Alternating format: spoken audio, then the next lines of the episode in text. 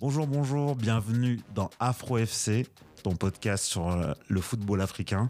Je suis euh, aujourd'hui avec l'équipe de Afro FC à géométrie variable.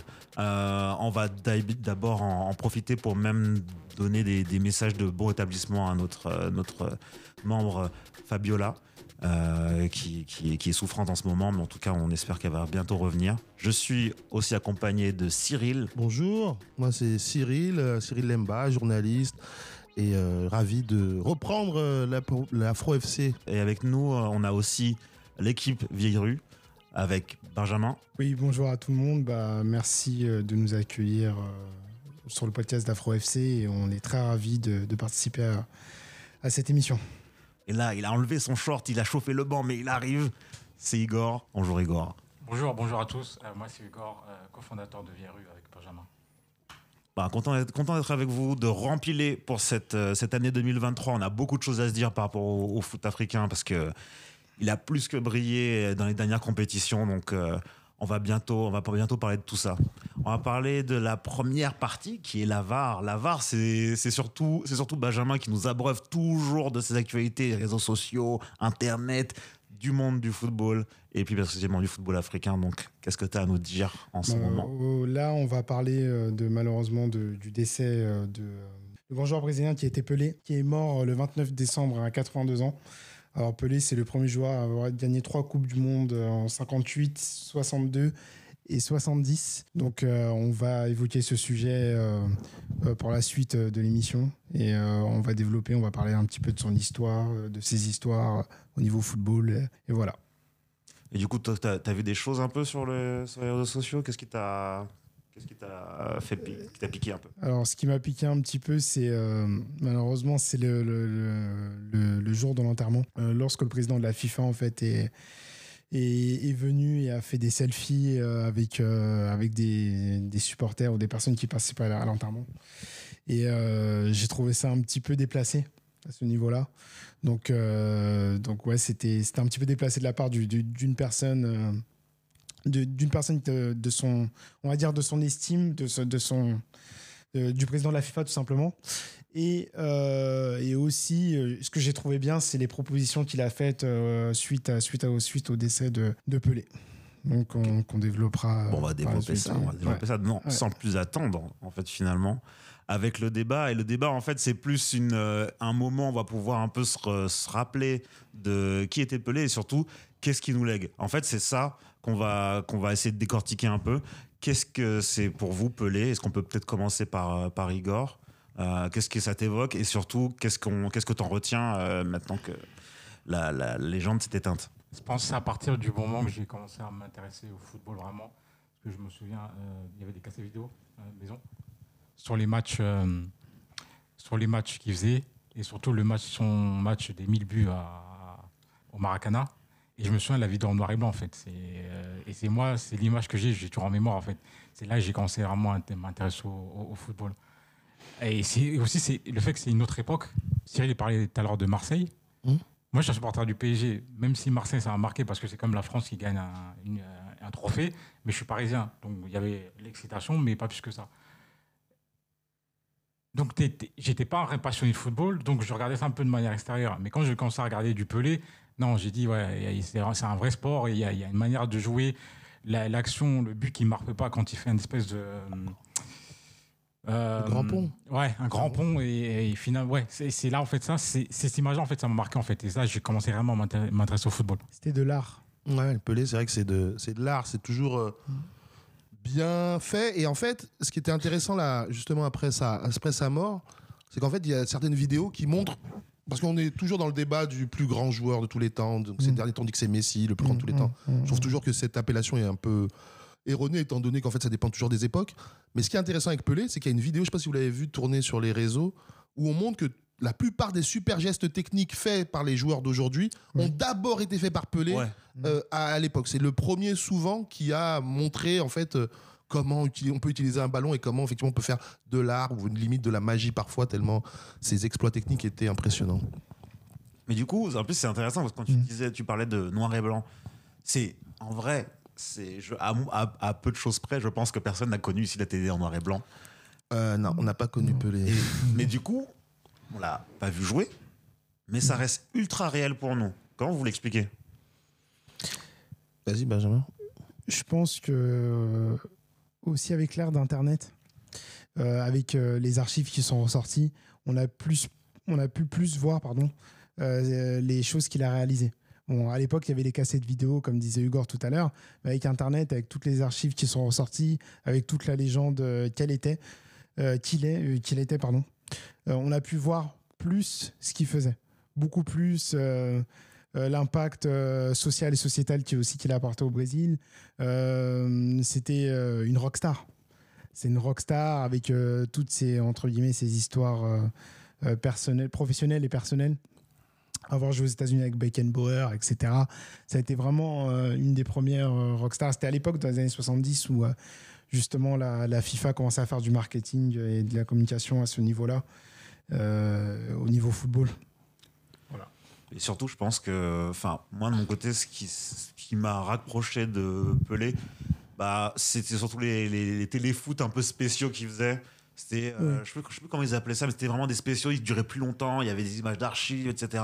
Mm. Et c'est la première fois que je le vois Pelé, donc voilà, déjà, pour moi, c'est très noir et blanc. Limite, j'imagine que si je le rencontre, il va être en noir et blanc, le mec, tu vois. Ouais. C'est et, et je vois justement effectivement ce côté dribble très euh, libre.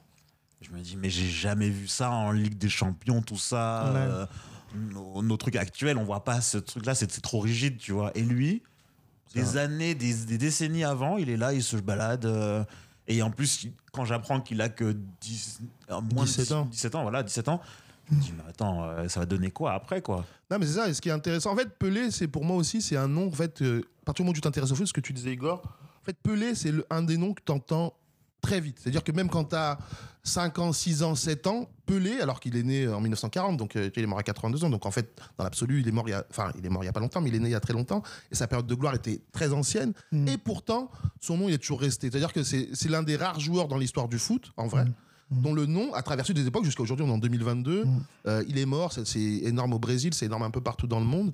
Et ce qui est intéressant, justement, tu parlais de dribble, 17 ans. Et donc, pour la petite anecdote, pour rappeler euh, l'éclosion de Pelé, Pelé, il arrive euh, à éclore mondialement lors de cette Coupe du Monde en 58 euh, En au- Suède. En Suède. Mm. Il a 17 ans.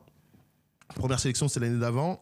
Et ce qui se passe, c'est qu'il ne rentre pas en jeu tout de suite Mm. dans cette compétition. Mm. Pourquoi? Parce qu'au Brésil, à l'époque déjà, le fait d'être noir Mm. euh, fait qu'en fait, euh, on veut pas trop noircir l'équipe. Tu vois, aujourd'hui, les Brésiliens ils feraient une syncope si l'équipe de France d'actuel c'était l'équipe du Brésil. Une, euh, en de l'époque. 58. ouais. je crois qu'ils deviendraient fous. Mais euh, bref, donc à l'époque pour Pelé, c'était euh, très compliqué de faire sa place malgré tout son talent. Et ce qui se passe, et quand on parle des dribbles, c'est qu'en fait aussi, bon après c'est encore c'est l'histoire du dribble. hein. L'histoire du dribble, c'est que tu le diras peut-être Benjamin et on le sait peut-être tous, mais c'est que c'est les Noirs brésiliens Oui. n'avaient pas, ils n'étaient pas jugés sur le terrain de la même manière que les joueurs blancs. Oui. Et donc du coup, Oui. pour éviter Les de se prendre des coups et parce que les coups qu'ils allaient prendre c'est des coups des fois qui pouvaient vraiment les empêcher de jouer Mm. ils ont appris à esquiver ces coups-là. C'est comme ça que le dribble est devenu le fameux dribble. Donc, c'est une histoire de noirs qui, à qui on, qu'on voulait fouetter, qui ont trouvé un moyen d'esquiver. Et Pelé, c'était le digne représentant de ça. Il avait même un, un- On appelait la manière de jouer de Pelé la jinga. Donc, c'est une manière très particulière, très brésilienne de l'art du dribble et autres. Et c'est- je pense que c'est pour ça, entre autres, hein, qu'il a marqué son temps. Il était en avance énormément sur la plupart des gens de son époque. Oui. Et voilà, c'est pour ça que Pelé est resté Pelé. Et qu'il est devenu après, toujours pour une histoire de, de couleur de peau, je reviens sur la couleur de peau parce que malgré dans l'histoire de Pelé, ça compte. D'abord, donc 17 ans, il rentre pas tout de suite en jeu parce que noir. Et quand il rentrera en jeu, il marquera le but qui permettra au Brésil de se qualifier au tour suivant. Mhm. Et ensuite, couleur de peau parce que c'est le. Donc il deviendra une icône nationale qui fait que le Bré- Pelé, c'est l'un des rares grands joueurs de l'histoire du foot qui n'a jamais joué en Europe.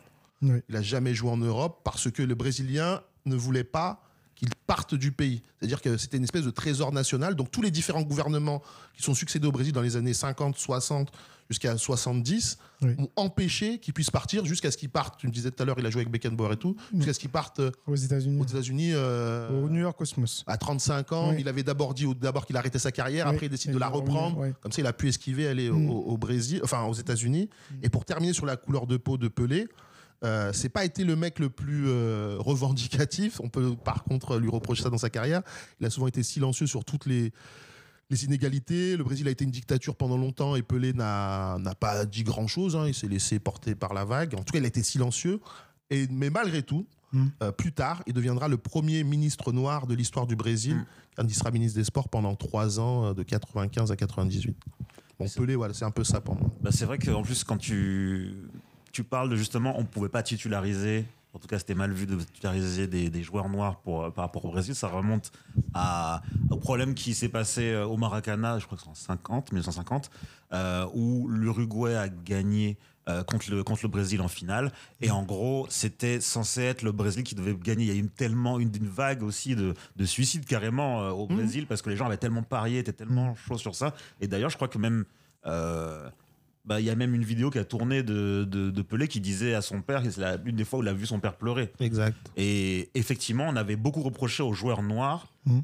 leur, la- cette défaite-là, ce qui fait qu'on les avait beaucoup invisibilisés jusqu'à euh, la l'apparition de Pelé Oui. finalement.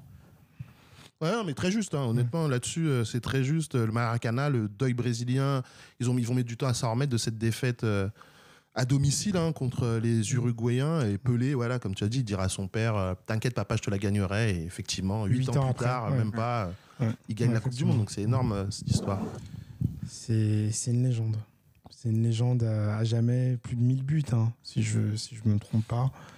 Euh, Dont 200 dans son jardin, mais euh, on va pas. Ouais. on- Est-ce qu'ils on sont va parler. euh, oui, bon, euh, après, voilà. non, je rigole. après les, les statistiques étaient statistiques et il jouait. euh, il, avait, il avait son truc à lui. Il avait vraiment son truc à lui. Quoi. Et euh, Mm. ceci, le destin, en fait. Je pense euh, il y, a- il y a une part de, il y a une, il y a une part de, de destin qui joue, euh, qui joue beaucoup. Parce que j'étais parti au Brésil. J'étais au Maracana. Je suis parti à la Fédé brésilienne. Il y a une richesse culturelle. Après, si, si on a un côté, je vais dire, créatif, on arrive, à voir que le Brésil, il y, a, quelque chose de spécial en fait. Mais même sur ces photos, tu vois, quand il, euh, il marque ses buts, il est porté, juste leur couleur, tu vois, le, jaune et le vert, euh, ça, tape l'esprit et l'œil en fait. Et euh, tu vois, c'est dessin en fait, tout collé. C'est l'alignement, des planètes en fait. Lui, il est né dans ce pays-là. Et ça a amené le, le plus grand joueur de foot au monde. Au Brésil, la culture, la samba, la, la joie de vivre, en fait, c'est un alignement des planètes, en fait. Pour, pour moi, en fait, la, la, la Pelé, le Brésil, en fait. Clairement. Ouais, c'est juste. Il y a Pe- bah, Pelé, il dit un truc là-dessus, justement, dans un documentaire Netflix qui retrace la vie de Pelé. J'invite ceux qui nous écoutent à aller le voir. Il dit un truc là-dessus. Il dit Alors peut-être que j'ai pas euh, été en gros un grand militant. Moi, je suis pas un surhomme, je suis pas un super-homme. Mais ce que j'ai fait avec mon football, enfin, il dit voilà, j'ai eu un don de Dieu Oui. qui fait que j'ai joué au foot. Et, et ce que j'ai fait avec mon football a fait plus pour les Brésiliens que n'importe quelle politique euh, euh, enfin, qui sont succédés à la tête du pays. Donc effectivement, comme tu dis, son destin fait qu'en fait, euh, il a toujours euh, su, grâce au foot en tout cas, faire de son pays euh, un pays qui aujourd'hui, quand on pense au Brésil, on pense foot. Et c'est, et c'est Pelé qui, je pense, pour moi, a créé ça. Parce qu'il n'y a pas. L'Italie était forte aussi, l'Argentine était forte, même s'il y avait Maradona qui est arrivé. Mais le Brésil, Pelé, c'est ancré dans les mémoires euh, pour l'éternité, en fait. Peut-être que, que Mbappé euh, fera de même. Bah, c'est ce qu'ils se sont souhaités euh, mutuellement. il a loupé déjà une occasion d'être, d'avoir comme Pelé euh, Ouais. deux Coupes du Monde à 24 ans. Mhm. Bon, il a encore un peu de temps, peut-être qu'il gagnera. Parce que Pelé, trois Coupes du Monde, faut le faire. C'est euh, rare, mais bon, il a encore le- l'âge pour le rattraper. Mais, mais effectivement, quand tu dis ça, ça fait penser à, à tous ces trucs où on a toujours dit le nouveau Pelé. euh, on en parlera peut-être après des, Ouais. des différents surnoms. Mais c'est intéressant de- d'a- d'aborder déjà. Mais ouais, parce que souvent, euh, bah, Mbappé est présenté ces derniers temps comme, entre guillemets, un nouveau Pelé. Bon, après, il y a eu, effectivement, ils se sont rencontrés. Il y a eu cet échange où Pelé lui a dit euh, c'est Oui. peut-être toi le futur. euh, Oui. ah, mais bon, si tu veux me rattraper en nombre de buts, il faut commencer à en mettre beaucoup plus. Euh, parce qu'il en, était Mm. pas, il en avait pas beaucoup à l'époque quand ils se sont rencontrés. Mais Mm. ouais, c'est vrai qu'ils ils ont ce truc de l'âge. L'âge qui fait qu'en fait, euh, ils sont super précoces. Ils portent un pays à des âges euh, très très jeunes. Jeune, ouais, exactement. Coupe du Monde, pareil, gagné super jeune, euh, plus jeune buteur en finale. Enfin bref, ils ont pas mal de points communs, mais bon, c'est pas encore appelé. hein. Parce que pour moi, en termes d'impact et d'influence sur le, football en pur, Mbappé, il n'a pas encore montré des gestes qui font vont être repris par tout le monde. Il a, moi, j'adore ce joueur. Il a une qualité technique euh, importante, mais pas au-dessus de la moyenne. Il court très vite, il sait jouer, il sait marquer, il est super efficace. Euh, de ce point de vue-là, on peut considérer comme Pelé, il a cette efficacité. Mais après, voilà, en termes de palmarès, ça va être un peu compliqué. Et après, en termes d'impact sur le foot, euh, On verra, on verra ce que l'avenir dira, mais je pense pas qu'il va. Après, c'est vrai que c'est pas les mêmes époques. Pour moi, c'est Euh, ça ouais. le, te couper, c'est ça où c'est très difficile à comparer. C'est pour ça que c'est très euh, Mm. compliqué en termes de comparaison. C'est c'est plus même football. À l'époque, la- l'impact de l'arbitre était moins présente. Ça, ça cassait beaucoup plus et ça jouait. de La manière- VAR. Ouais, ça jouait, ça jouait. Il y avait moins de temps de pause de jeu, qui fait que il fallait que tu sois costaud. Et bah, Pelé, lui, il s'est dribblé. Ça passait. Aujourd'hui, les, les matchs sont hachés. La perf, elle est hachée en fait. Donc c'est Mm. c'est- c'est plus compliqué de faire un jugement et un comparatif. Est-ce que est-ce qu'il y aura est-ce qu'on est peut-être déjà même en présence peut-être d'un joueur qui aura cette longévité en tout cas d'image? Est-ce que est-ce qu'il y a des joueurs qui selon vous se détachent euh, du, du décor et qui pourraient avoir un avoir ce genre d'impact euh, dans le foot mais limite plus quoi c'est de la culture enfin Pelé c'est c'est l'histoire la culture c'est tout quoi Ça, va- ça va devenir compliqué puisque le football est devenu euh, individualisé, c'est devenu la, la perf, l'in- l'individu. Et j'en parlais, Cyril Tarot, il, m'avait demandé euh, comment, ça, j'ai, comment j'ai vécu euh, France-Angleterre. Euh, j'ai répondu qu'en Angleterre, c'est la culture club qui prime beaucoup. ah, c'est vrai Et euh, que nous, en France, pour faire le parler avec le Brésil, on a un pays en fait où les joueurs sont habités comme sur la, notion nation en fait. Je représente ma nation, il y a un peuple derrière et je veux, on veut faire quelque chose de grand. Et Mbappé, il, euh, symbolise ça en fait. C'est euh, pour ça que le parallèle avec Pelé peut être fait là. Parce qu'en France, les joueurs, quand ils viennent jouer pour l'équipe de France, ouais, ils sont motivés, même s'ils gagnent des millions. Mais je dois rendre quelque chose à mon peuple, tu vois, les gens soient contents, soient heureux. Les Anglais, c'est la culture du club, c'est les joueurs sont, sont formatés club. La notion nation est, beaucoup plus compliquée. Donc pour répondre à cette question, à l'heure d'aujourd'hui, au football d'aujourd'hui, la France peut le faire. À ce- cette euh, capacité-là. Les Italiens, euh, ils doivent réinventer leur football, mais ils ont aussi ils ont un, football culturel, ils ont, ils ont une identité de jeu. Et aussi, c'est un, un- un- pays euh, très na- nation. Mais la France a hum, sa richesse culturelle aussi par l'immigration, elle est assez plus complète. Tandis l'Italie, l'équipe, elle n'est pas assez homogène. Donc, toujours raconté la belle histoire. C'est que la France, on a plus d'éléments à raconter de, de, de belles histoires que tandis l'Italie, c'est euh, c'est un football différent, plus ennuyant. Nous, c'est un mélange de plein de choses, tu vois, d'identité, de manière de jouer. Donc, il y a, y a de la matière à raconter une belle histoire en France. Peut-être aura, peut-être on aura une dynastie comme ça ou, ou des personnes qui veulent, qui vont se placer parce que ce qui est bien aussi, comme tu l'as, tu l'as dit, euh, Cyril, c'est qu'au-delà du footballeur, il s'est dit bah il faut que j'ai un poste dans une institution en fait. Au-delà de ça, très affilié à la FIFA, très affilié euh, à la fédération euh, et à la fédération brésilienne, mais aussi au gouvernement, Confédération brésilienne. confédération brésilienne, euh, qui est très puissante, Oui, ultra puissante. très Donc, puissante. du coup, il s'est dit bon.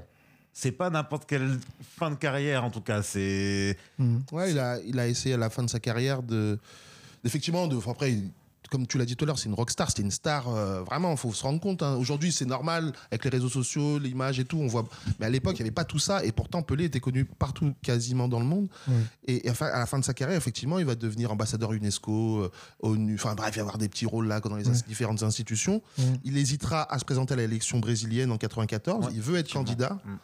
À la présidence. Finalement, euh, il, se fait récupérer par euh, justement le président de centre droit qui, sera élu en 95. Il lui proposera le poste de ministre.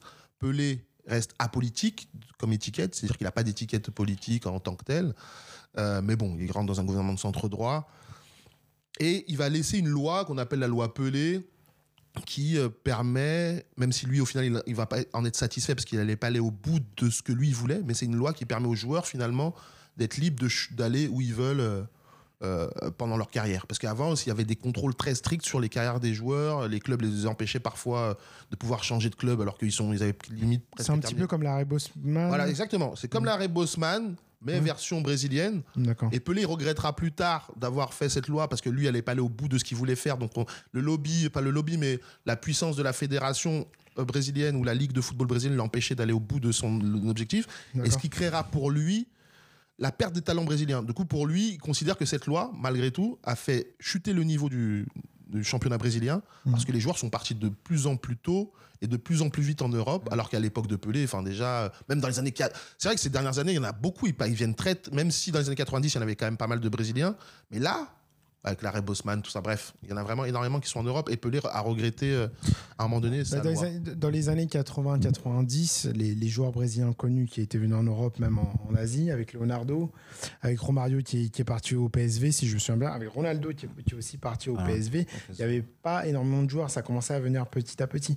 Après, par la suite, euh, dans les années dans- vers, ouais, vers les années 2000, euh, il y avait beaucoup plus de joueurs brésiliens. Ben, il y avait les Rivaldo, euh, tous les joueurs après qu'on avait connus, les Aldaïr, euh, qui- beaucoup de joueurs qui s'exportaient justement en, en- en Espagne. Il y avait moins de joueurs locaux en fait qui jouaient euh, dans l'équipe brésilienne, plus dans les équipes jeunes ou dans les équipes olympiques, notamment.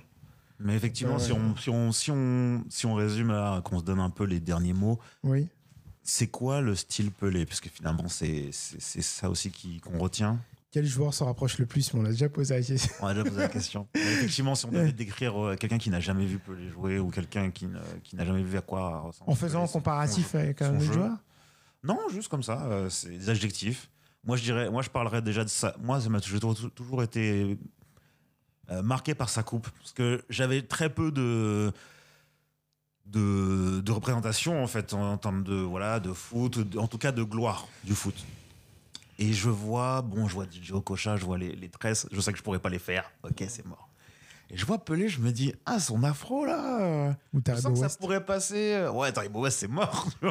à la Géoxer Et je vois son afro, je me dis, mais ça, c'est, j'aime bien, c'est, il y, a- il y a la forme, elle est recherchée, il y a quelque chose, et puis il y a un côté euh, tout terrain, quoi. Parce que tu vois qu'il Mmh, mmh. il passe entre les lignes, c'est quelque chose de très fluide. Et, ça- je trouvais que, voilà, niveau style, que ce soit sa coiffure, sa façon de s'habiller, parce que on l'a toujours dit, c'est une rockstar, donc le mec qui fait des apparitions tout le temps à la télé, à la radio, dans la rue. Dans les magazines. C'est ouais. vraiment l'un des mecs les le- plus drippés de l'époque. On peut pas le test. Faut- enfin, franchement, on vous fera des, des- des diaporamas de, de, ces, de ces tenues, mais c'est ahurissant. Pour moi, c'est ça. Et c'est aussi sur le, sur le terrain une simplicité, en fait. Tu vois, il n'y a pas de fioriture, c'est bon, on va droit au but, on fait les choses.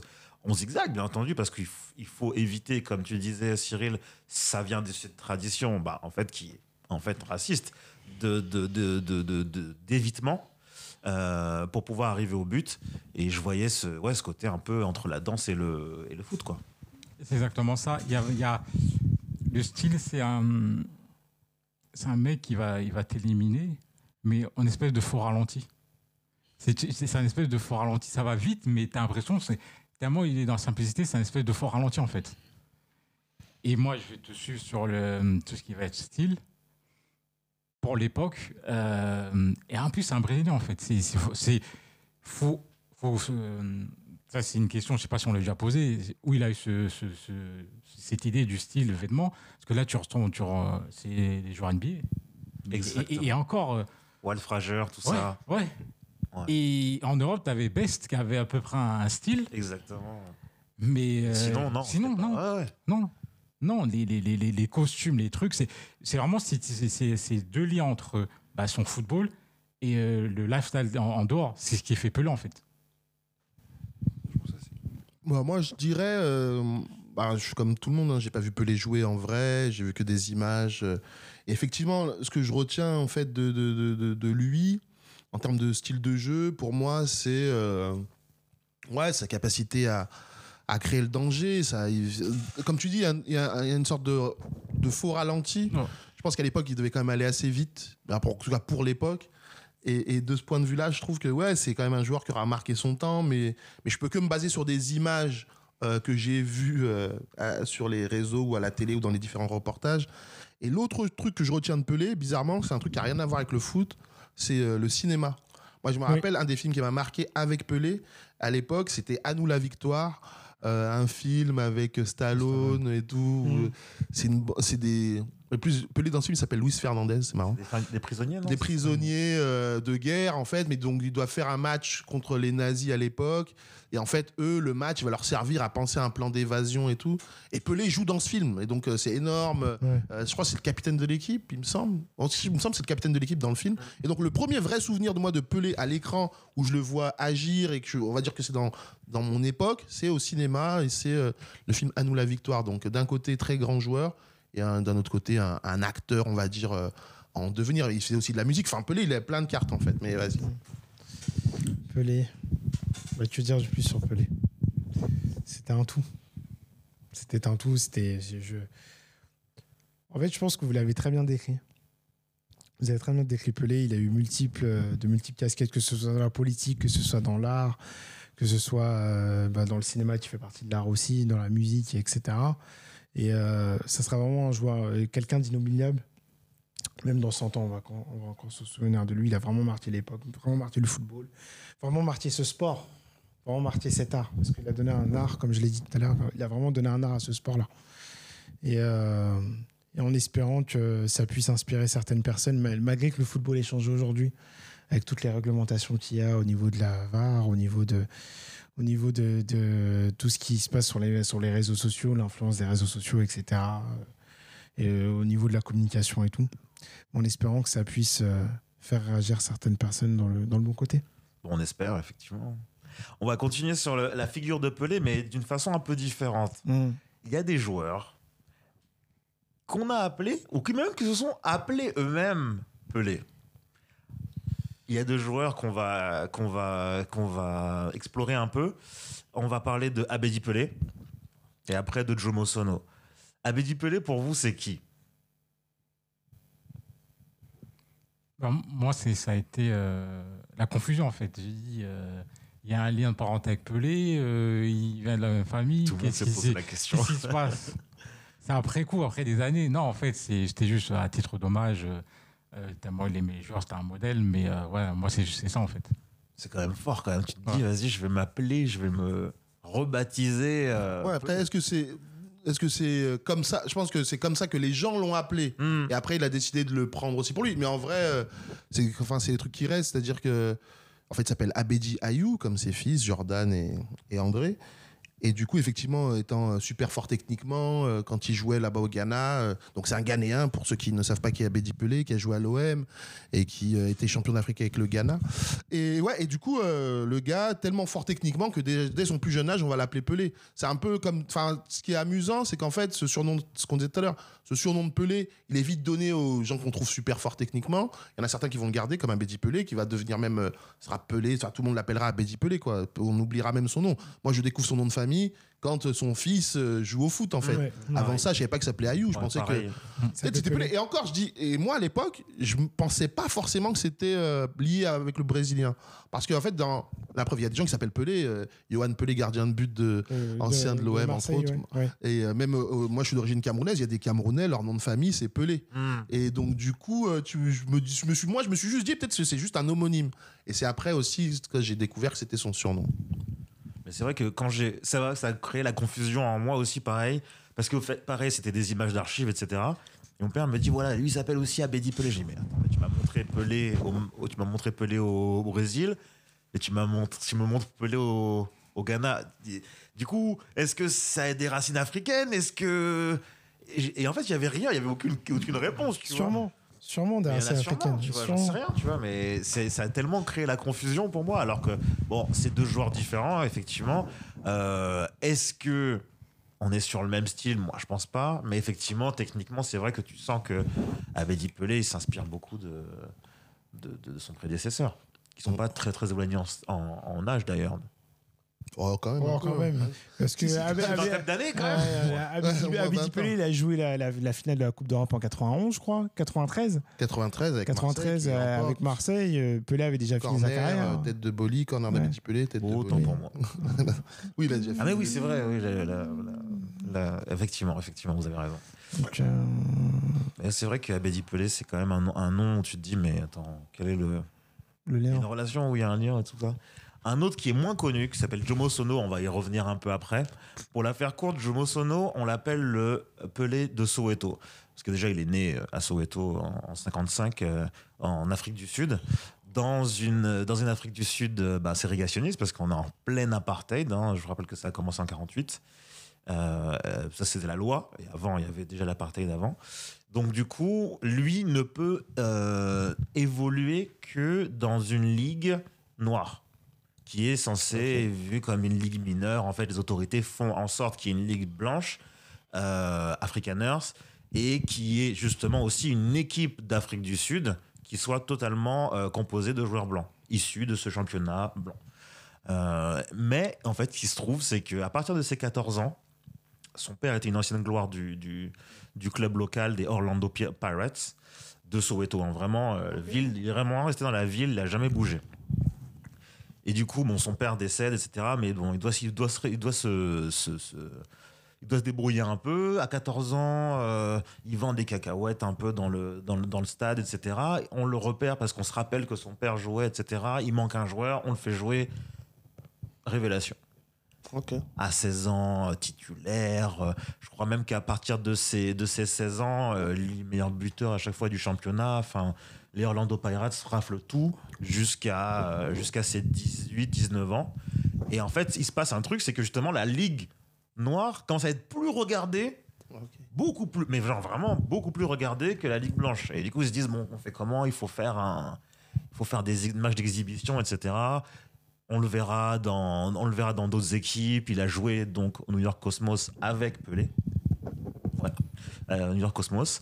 Il a un peu bougé un peu aux États-Unis. C'était vraiment une, une, une, une nouveauté pour beaucoup de joueurs, surtout des joueurs africains, d'aller euh, virevolter un peu euh, aux États-Unis. Déjà qu'on ne voyait pas les États-Unis non plus comme une grosse terre de, de, de, football, ben lui, il a fait un peu vraiment une belle carrière là-bas. Il a même entraîné après euh, l'équipe nationale pour la première, sa première Coupe du Monde d'ailleurs, qui n'était pas 98, je crois que c'était un peu avant. Et donc voilà, une la belle. coupe- première euh, Coupe du Monde de- d'Afrique du Sud d'Afrique du Sud. C'est 98 Ah, Pour moi, c'est 98. Ouais, je- Avant 98, il- l'Afrique du Sud n'a pas fait de Coupe du Monde. Bah, Ça doit être ça alors. Ouais, ça doit être 98. Et il, a, il les a entraînés, etc. Donc, parcours honorable.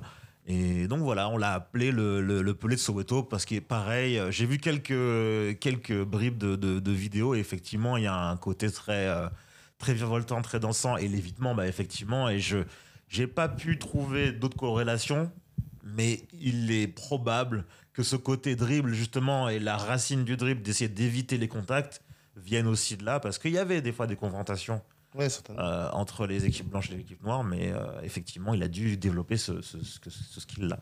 Donc, euh, gardez ce nom-là, le Pelé de Soweto.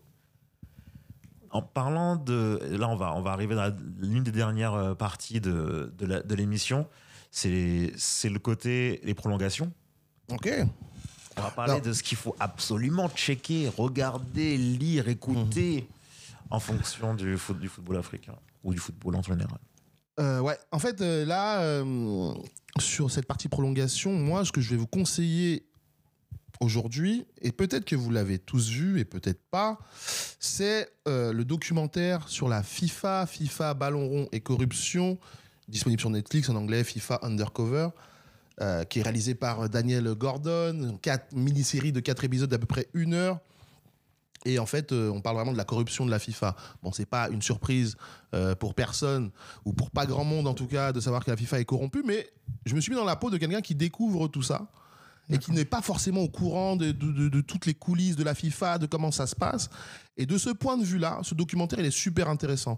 Quand tu suis le foot de manière générale, en gros, euh, bon, voilà, le, le truc de la FIFA est corrompu, la FIFA est corrompue, c'est Blatter, machin, le Suisse, l'argent.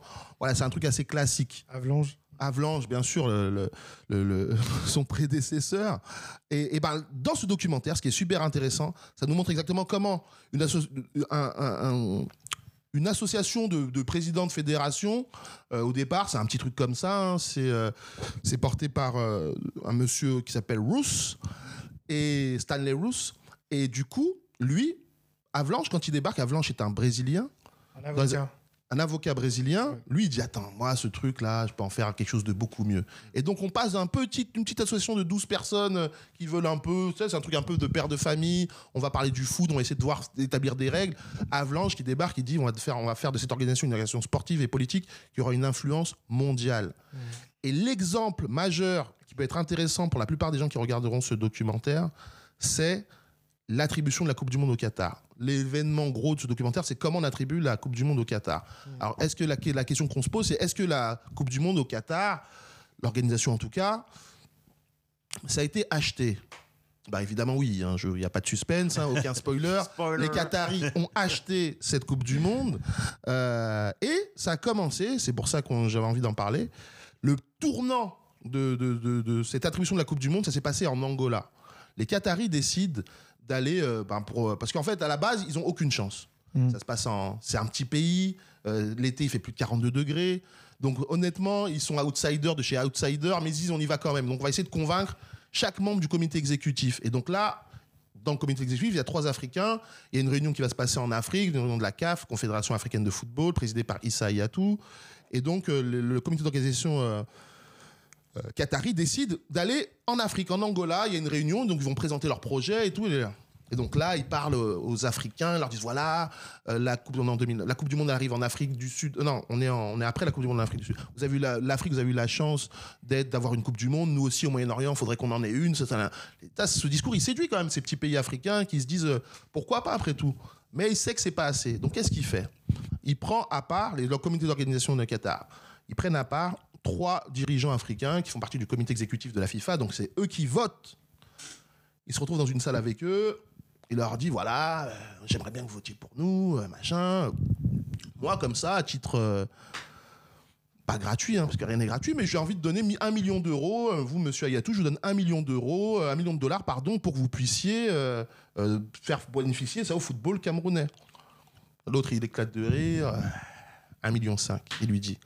L'autre, il dit Ok, 1,5 million ici, 1,5 million à Ayatou. Ce jour-là, il y a Anouna, Anoupa, Anouna, euh, Anouma, un dirigeant du football euh, ivoirien. À l'époque, je pense qu'il était même président de la Fédération ivoirienne de football. 1,5 million. Ensuite, il y a Amadou, un Nigérian. 1,5 million. Donc, ces trois dirigeants africains ils disent pas qu'ils vont voter pour le Qatar, mais plus tard, on, on comprendra qu'ils voteront pour le Qatar. Ils touchent 1,5 million. Ce qui est complètement ouf, et ça montre aussi une histoire de mentalité pour Qui moi. était normalement pour leur fédération. Normalement pour leur fédération. Mm. La différence entre les Africains et les autres. Parce que d'autres ont voté pour le Qatar. hein. Le Qatar a eu la Coupe du Monde, mais les autres, ils ont fait quoi? Les Thaïlandais, ils ont négocié un contrat de gaz avec le Qatar pour le pays. Hmm. Tac, ok, vous aurez mon vote. Les Français, PSG, dont on parlait tout à l'heure, des, des- des achats d'Airbus et d'autres contrats que les Français ont signés avec les Qataris pour donner leur vote. Euh, même euh, Développement, quoi. Du... Un vrai deal. Ouais, un vrai développement du pays ou des, des- des- faire des vraies affaires. Ouais. Alors que les Africains, on ne sait même pas ce qu'on en a fait de cet argent. Au Cameroun, il n'y a rien qui a été développé, il n'y a aucun contrat qui a été signé avec le Qatar, en Côte d'Ivoire non plus, en Nigeria non plus, suite à ce vote-là. Donc ça montre aussi une certaine mentalité africaine qu'il faudrait changer, même si là on est dans la corruption, donc en, en vérité tout, tout ce que je viens de dire est nul. Ouais, tout ce corrompu, il faudrait pas le faire, tout ça est illégal. Mais dans un sens, tant qu'à faire, autant bien le faire, autant faire profiter les tiens plutôt que de mettre l'argent dans ta poche. Et c'est là où ce documentaire est assez intéressant, euh, parce qu'en fait, il cache rien de, de- vraiment du mode de fonctionnement de la FIFA, parce qu'il y a tous les, les pontes qui sont là. Euh, Blatter, il parle, Infantino, il parle, euh, Avalanche, bon, il est déjà mort, donc il n'est pas là. Mais euh, il y, a, il y a- énormément de, vraiment des gens qui ont œuvré à la FIFA. Il y a les gens du comité d'organisation de Qatar qui disent qu'ils n'ont rien acheté, eux, ils disent juste que le pays a des ressources. Euh, donc les ressources de ce pays, euh, on va pas les gaspiller juste pour un vote, euh, un vote pour une Coupe du Monde quand même. Vous vous imaginez Alors Un que- vote, un pays. un vote, un pays. Et donc, du coup, c'est dans ce sens-là que pour moi, ce documentaire est vraiment intéressant euh, parce que rien n'est caché. Et le seul personnage qui manque, et j'aurais bien aimé qu'il y soit parce que lui, c'est vraiment un petit escroc, c'est Jacques Warner, président de la Ah oui, CONCACAF. CONCACAF, fédération, euh, enfin, la la- vas-y. euh, Les. Caraïbes. Les Caraïbes, de l'Amérique, voilà, CONCACAF, c'est tout ça. Mm. Et lui, il vient de Trinité et Tobago. C'est tellement un enfoiré. J'emploie le mot enfoiré sciemment. Qu'en fait, pour l'attribution de la Coupe du Monde en, en- en Afrique du Sud, parce que tous les pays qui veulent la Coupe du Monde payent, hein, pratiquement, ou font des trucs. Lui, il dit l'Afrique du Sud, vous voulez mon vote pour la Coupe du Monde? Ok, ben Nelson Mandela, fatigué, malade, qui en peut plus, il dit viens, fais un voyage jusqu'à chez moi, dans, mon, dans ma petite île à la Trinité et Tobago, pour montrer en gros ma puissance et mon influence. Mm. Mandela, fatigué, grabataire, obligé de prendre un avion Âgé, très âgé. très âgé, bah, il est pratiquement sur la fin. Obligé de prendre un avion pour aller là-bas avec sa canne, machin. Jacques Warner, il est prêt à tout pour que ça aille dans son sens. Trinité Tobago s'est même qualifié pour une Coupe du Monde. hein, pour En un pays- 2006. 2006, ils font pas grand-chose. Machin, ils ont... Enfin bref. Le documentaire parle très bien. Je vous invite aussi à regarder ce, ce moment où on parle de la fédération euh, et l'équipe nationale de Trinité et Tobago Oula. qui arrive à la Coupe du Monde. Ils ont normalement la FIFA fourni. Pour chaque équipe qui se qualifie, la FIFA donne de l'argent Des subventions. des ouais. subventions. Je vous spoil pas parce que je vous ai spoilé pas mal de choses. J'en invite vraiment à aller le voir. Et ben pour la fédération et pour les joueurs des Trinité et Tobago, Ouais. comme on peut l'imaginer, rien ne va se passer comme prévu. Mais c'est- c'est c'est vraiment à voir. En tout cas, voilà ma- mon conseil euh, du, du, du moment. Pour le, vraiment, je parle vraiment pour les, pour les amateurs de foot qui savent que la FIFA est corrompue. Où c'est intéressant, c'est qu'en fait, tu as les détails. Tu as les détails, les gens qui parlent, tu as tout, tu connais tout. Des contrats marketing, communication, comment ça s'est passé, il y a- c'est il y a tellement choses, parce que, voilà. de choses. Tes contrats marketing avec Adidas, comment Adidas devient sponsor officiel de la FIFA. Enfin, tout ça est très bien raconté.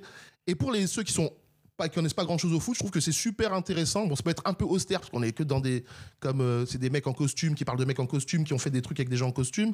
Donc ça peut être un peu chiant.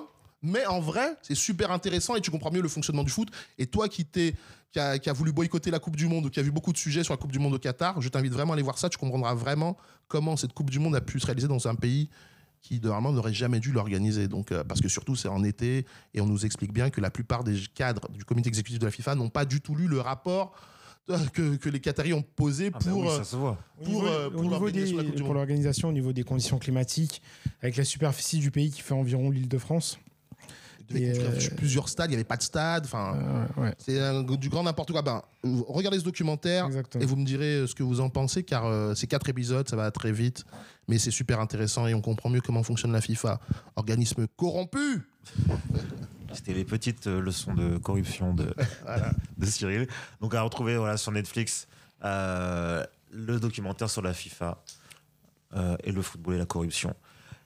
On va finir par deux autres petites parties, dont l'anecdote, l'arrêt sur image.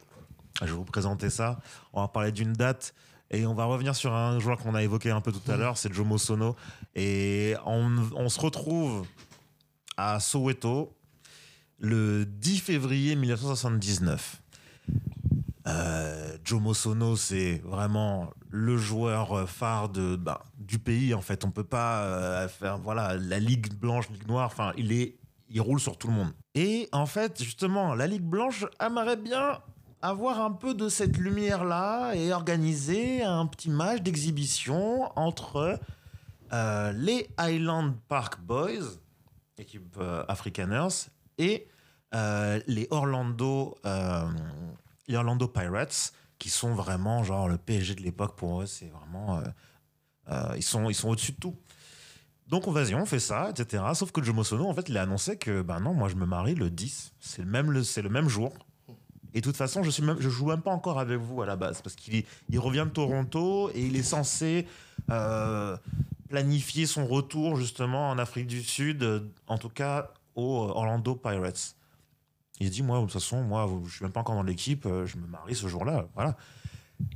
La presse s'empresse justement de le faire changer son son son, son, jour de, de mariage. Il y a même Desmond Tutu qui, qui essaye aussi de faire changer le- les choses. euh, vraiment, enfin tout le monde s'y met pour que le gars euh, joue. révérend.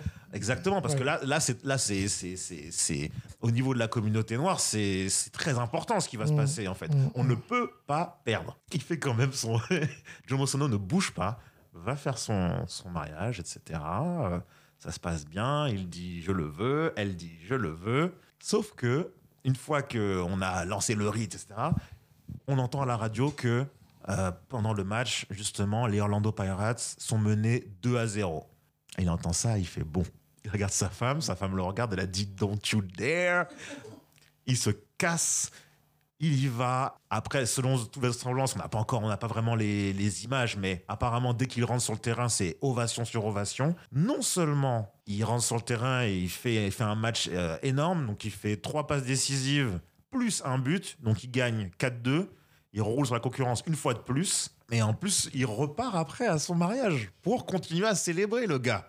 Ah oui. Non, mais voilà, Jomo Sono, euh, le mariage, l'histoire du mariage, vous pourrez la sortir pour briller un peu en société. Le 10 février 1979, Monsieur Jomo Sono a complètement abandonné sa femme sur l'hôtel pour aller marquer 3-4 buts Mm. et, euh, et remporter la finale, finale qui était très importante pour la communauté noire à l'époque, sachant que, pour la petite anecdote, il l'a même racheté, ça lui appartient maintenant, les Highland Parks Boys, il l'a rebaptisé pour effacer justement cet héritage euh, d'apartheid, qu'il appelle maintenant les Jomo Cosmos en référence à quand il jouait au, au Cosmos. Donc voilà pour la petite anecdote. On va passer à la dernière, toute dernière partie, c'est le Afro Football Clan. Le jeu, il est simple.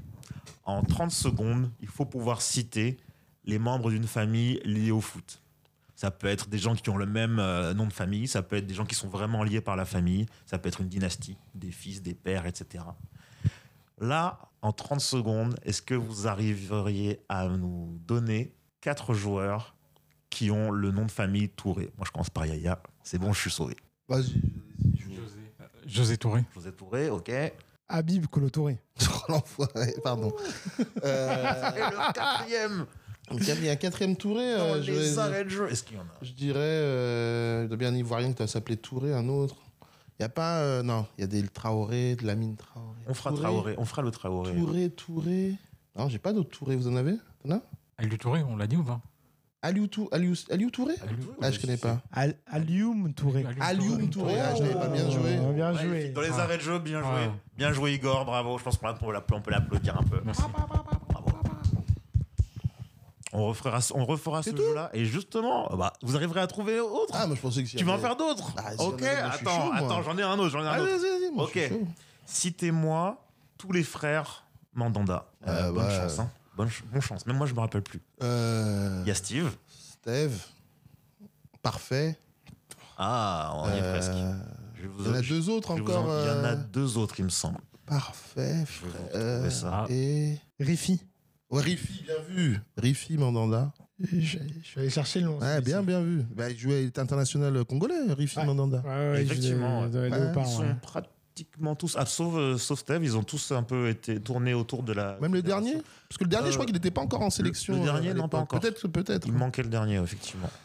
Et parce qu'ils sont tous gardiens, c'est ça qui est ouf dans cette famille. C'est Mm. quatre gardiens, Ah, c'est tous des gardiens? Tous des gardiens. Steve, parfait. Steve a montré l'exemple et après les autres ont suivi. Euh, Steve, parfait. Rifi. Ah, mais c'est ça. C'est ça. Il y en C'est a un quatrième. Bravo, Et les gars. ok, bien joué. Bravo, les gars. Qui l'eût cru Qui l'eût cru que c'était une. Et tous des gardiens. hein. Ouais. Ouais, c'est Tous ça. des gardiens. Je sais pas ce qui s'est passé dans la famille. Ah bah, bon, bah, ils ont, les- en général, les petits frères euh, suivent le, le modèle des grands. hein. Le- comme le grand, il a vite réussi. Ils ont dit bon, c'est peut-être le, le chemin, quoi. On va prendre Exactement. Ouais. Tous gardiens, genre. Et tous euh, du centre de formation du Havre. Du Havre, Ouais. exact. Ouais. C'est chaud. La puissance du port du Havre. Bravo les gars, vous avez encore montré votre grande culture. On va voir si on va pouvoir, euh, on va pouvoir se, se- se mesurer au, au public aussi avec ça. Si jamais vous avez d'autres aussi, d'autres idées de, de jeux dans le délire Afro Football Clan, n'hésitez Ouais, pas à les mettre en commentaire sur, sur Insta. On les prendra et on jouera. En tout cas, c'est la fin du premier épisode de l'année 2023. On reviendra. On vous souhaite d'ici là de bien suivre l'actualité du foot parce qu'il y aura pas mal de choses encore à dire. On va parler de comment et est-ce que une équipe africaine pourrait gagner la Coupe du Monde prochainement? Qu'est-ce qui nous manque? C'est joué à pas grand chose cette année. hein. ça joue à pas grand chose. On va essayer de décortiquer un peu tout savoir. Quelle équipe, quelle fédération, quel pays pourrait propulser son, son football sur la, sur la scène mondiale de façon à la gagner. On vous retrouve très vite. À très bientôt. Ciao, Bye bye. ciao, au revoir.